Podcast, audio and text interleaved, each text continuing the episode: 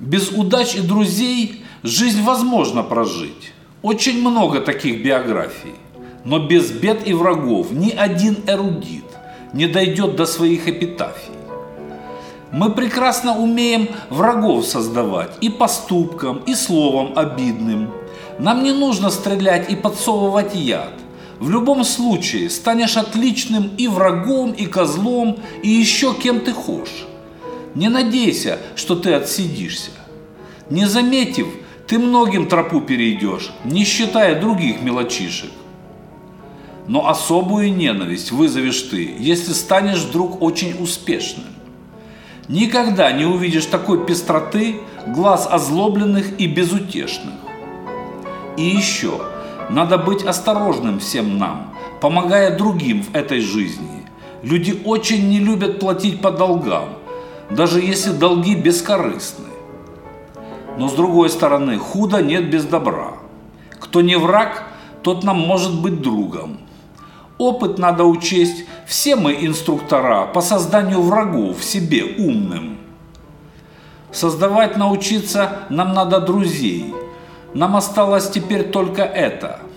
Говорят, вырастают друзья из детей, с теми, что в детсаду были вместе – только жизнь говорит, не всегда это так. Лучший враг – это друг, только бывший. Он всегда вспоминает родной детский сад и что в спину всю жизнь тебе дышит. Вот такие вот, братцы, смешные дела. Очень весело жить нам на свете. Очень много врагов, не всегда есть друзья.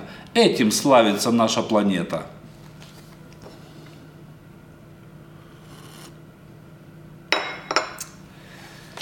Продолжение мысли о цинизме, который сейчас в большой моде, и который презирает все возвышенное, сентиментально, издевается над прошлым и смеется над мечтами о будущем. Хочу рассказать вам стихотворение, в котором я рассуждаю о том, как же правильно жить на белом свете. Я рассматриваю там четыре основных подхода к жизни у разных людей. Их, конечно, больше, но я беру четыре. Первый – жить только настоящим. То есть немедленно хапать и рвать все подряд, а там хоть трава не расти. Второй. Жить воспоминаниями о прошлом.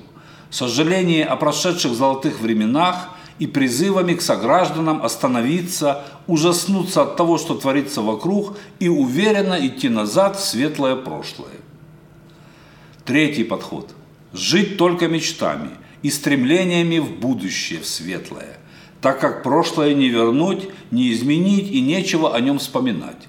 А настоящее каждую секунду превращается в прошлое, поэтому также превращает человека в обывателя. И четвертый подход. Каким-то загадочным образом научиться совмещать в себе все эти три подхода. Жить настоящим, не забывая о прошлом и мечтая о будущем. Понимаю, что это слишком упрощенное деление – но медикам всегда интересны патологии, то есть крайние формы проявления той или иной болезни, так как они помогают лучше понять характер болезни. Так и мне интересны крайние формы проявления человеческого поведения.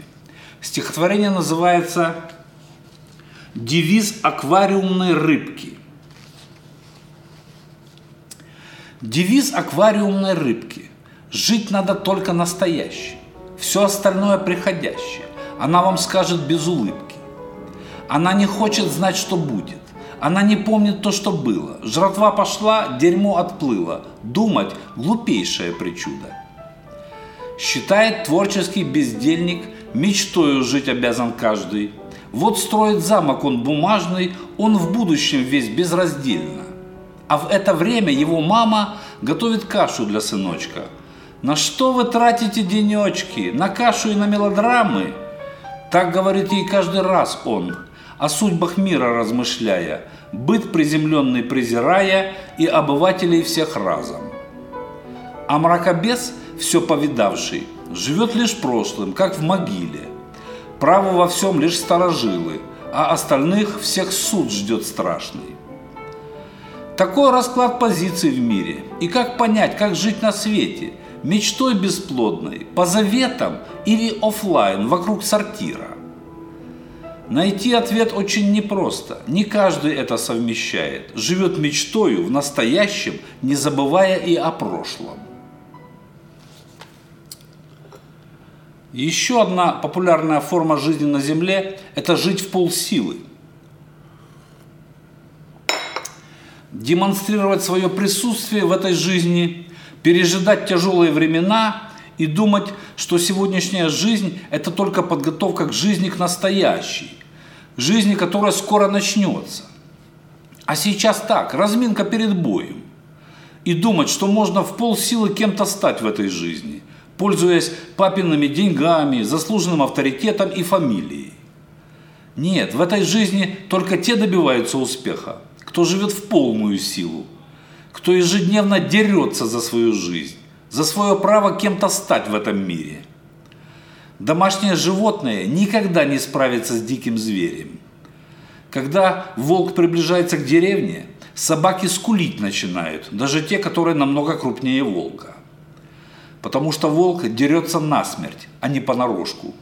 И каждую минуту проживает как последнюю. Стихотворение называется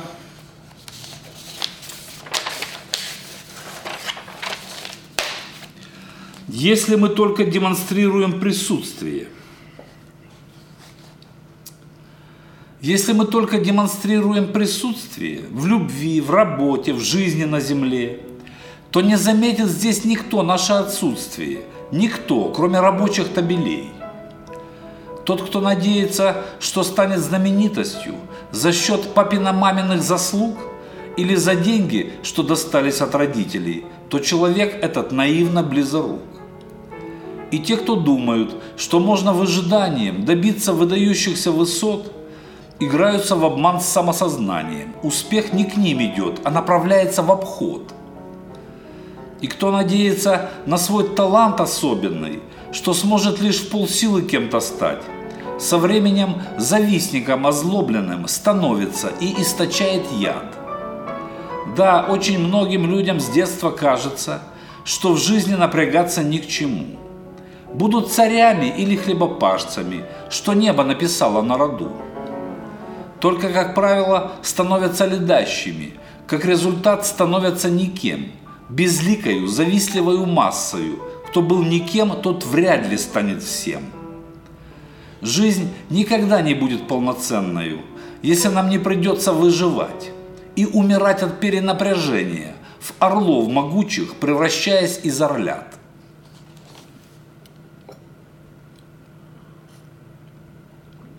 И в продолжение этой темы расскажу стихотворение о справедливости.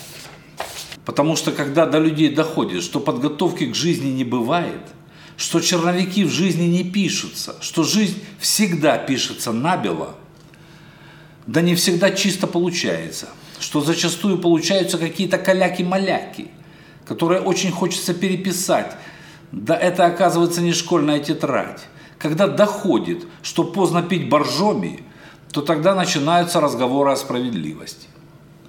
Что несправедливо, что кому-то родители дали образование, а кому-то нет. Кому-то досталось наследство, а кому-то шиш с маслом.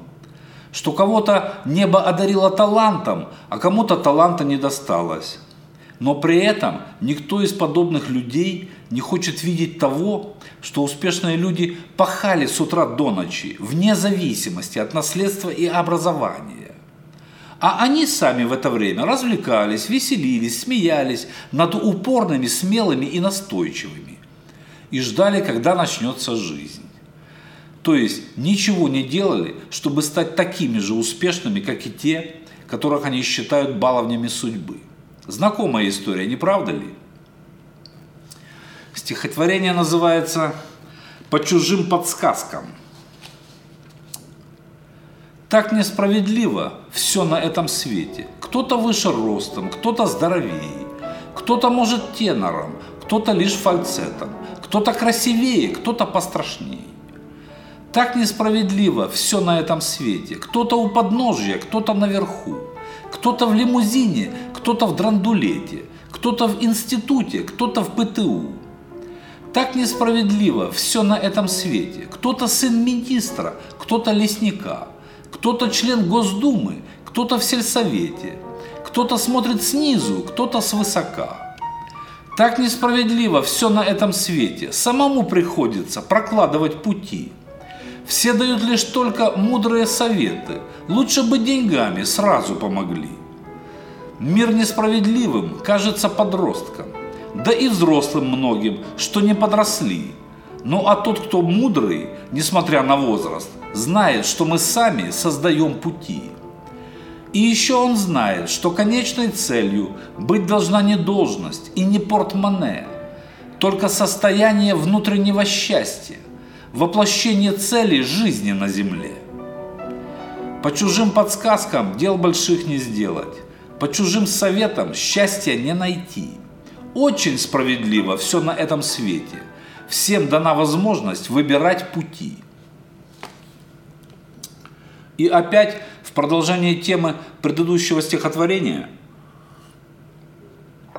порассуждаю о том, что в любые времена и в любых ситуациях у людей есть возможность стать личностью с большой буквы. И это не всегда связано с должностью, званием, ученой степенью или богатством. Я имею в виду, что у каждого всегда есть возможность стать достойным, уважаемым человеком на том месте и в той ситуации, которая уготована ему судьбой. А навеяны эти рассуждения теми статьями в прессе и в интернете, которых рассуждается о переходе в самом ближайшем будущем подавляющего большинства учебных заведений на онлайн-образование о том, что всех нас медленно и уверенно загоняют в виртуальный мир, из которого будет трудно вырваться. И что повезло тем, кто родился пораньше и успел пожить в реальном мире, чего-то добиться. А тем, кто родился недавно, уготована судьба ботаников, живущих в интернете.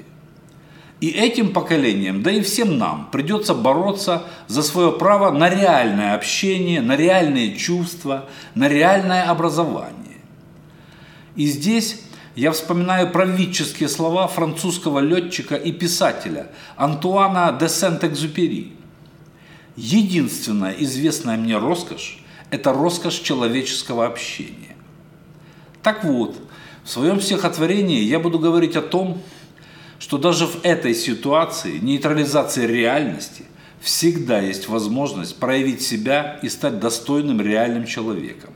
Стихотворение называется «Мы давно закатали свои чувства асфальтом». Мы давно закатали свои чувства асфальтом. Наблюдаем за миром сквозь стекло и бетон. Мы тотально нейтральны и живем виртуально и эмоции наши видит лишь монитор. Но доходит до многих, хотя это и трудно. За общение с природой надо будет платить. А уж роскошь общения скоро станет доступна только очень богатым. Прав был Экзюпери. Повезло тем, кто раньше появился на свете, кто в режиме офлайна пообщался с людьми – ну а тем, кто попозже, тем придется торпедой прорываться сквозь стены виртуальной тюрьмы. Тем придется бороться за возможность общаться не с одним монитором и лицом в фотошоп. За возможность влюбляться, за реальность объятий, за возможность жить страстно и реально, в захлеб. В общем, все как обычно, как в любые столетия. Если хочешь быть вольным, то без риска никак. Повезло тем, кто позже появился на свете. Есть возможность подняться и прославить свой флаг.